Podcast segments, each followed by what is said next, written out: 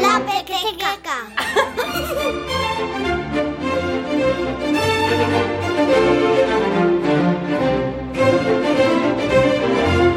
Hola, ¿qué tal? Bienvenidos a La Pequeteca, un espacio en Radio 5 que apuesta por la lectura como principal motor para el pensamiento crítico y la imaginación. Hoy elegimos un asiento del patio de butacas para que nos lleve al libro, en un viaje de ida y vuelta.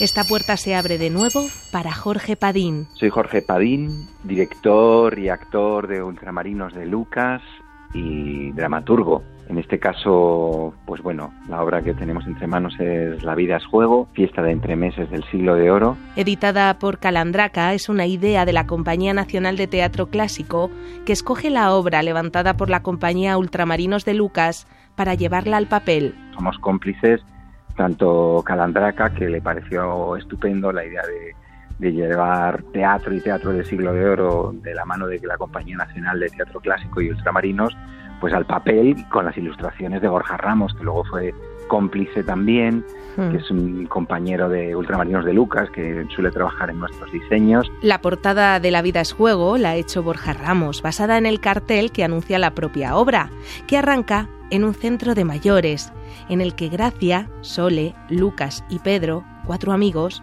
se ríen y resisten a obedecer a su cuidador, Juanito. Marchó Juanito el caballero. El cuidador pastillero hizo un mutis carcelero. Muerde y traga la aspirina. No subas por la escalera. Que te rompes la cadera. ¿Tomaste la medicina? ¿Seguril? Adiro. Sintrón. Enalapril, paracetamol, metmorfina, omeprazol, lorazepam, olaperidol, lorazepam, olaperidol, metmorfina, omeprazol, enalapril, paracetamol, seguril, adiro y sintrón. Nos trata como unos locos. Y dice que así nos cuida. Que no van bien nuestros cocos. Que este encierro es buena vida. Pues yo me limpio los mocos con su verdad, que es mentira. Nos gusta jugar. Como niños. Como niñas. Podríamos representar algo. Así viviremos siempre. Y no moriremos nunca. Que no hables de eso. Mientras no se entere Juanito. No se entera el cuidador carcelero. Jugar siempre es lo primero. Nosotros llevamos 30 años haciendo teatro para niñas y niños pues nos hemos atrevido con Esperando a Godot, nos hemos atrevido con eh, Romeo y Julieta, nos hemos atrevido con, con textos que aparentemente no, no tienen nada que ver con ellos y descubrimos que el niño entiende mucho más de lo que pensamos, ya lo dice Lorca en uno de los textos que tenemos ¿no? en la conferencia sobre las nanas, que el niño es poeta y que el niño tiene una capacidad para entender y todos estos temas que en realidad son temas universales y atemporales como es pues el hambre, el poder, la vejez, la necesidad de jugar, la necesidad de sentirse vivo, pues la, la tienen los niños, ¿no? Jorge asegura que los niños y las niñas conectan con la obra de una forma más viva e inmediata que el adulto.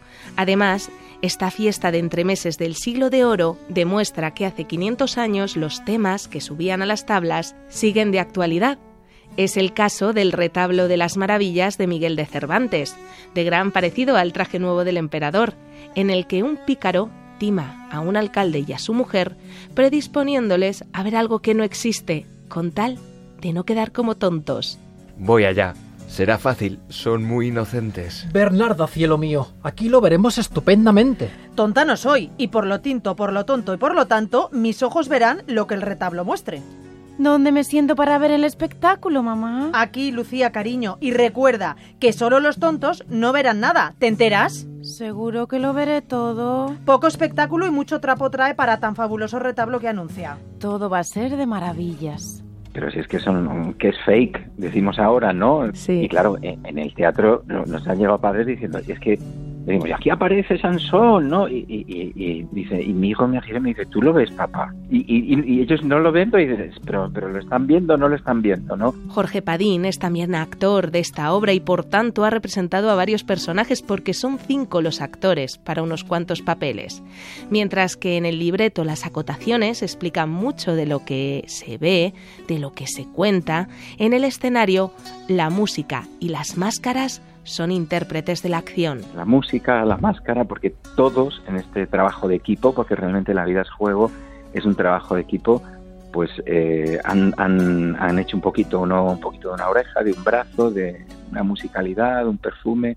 Roar, roar.